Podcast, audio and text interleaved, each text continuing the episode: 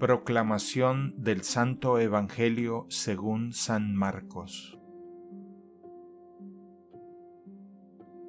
En aquel tiempo Jesús y sus discípulos terminaron la travesía del lago y tocaron tierra en Genezaret.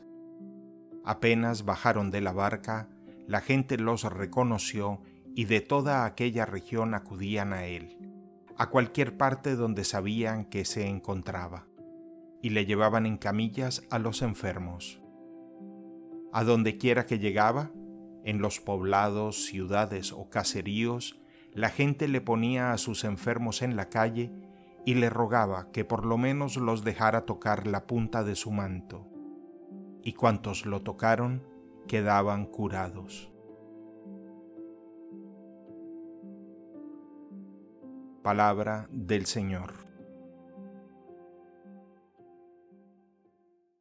El Evangelio del Día es producido por Tabela, la app católica número uno para parroquias y grupos.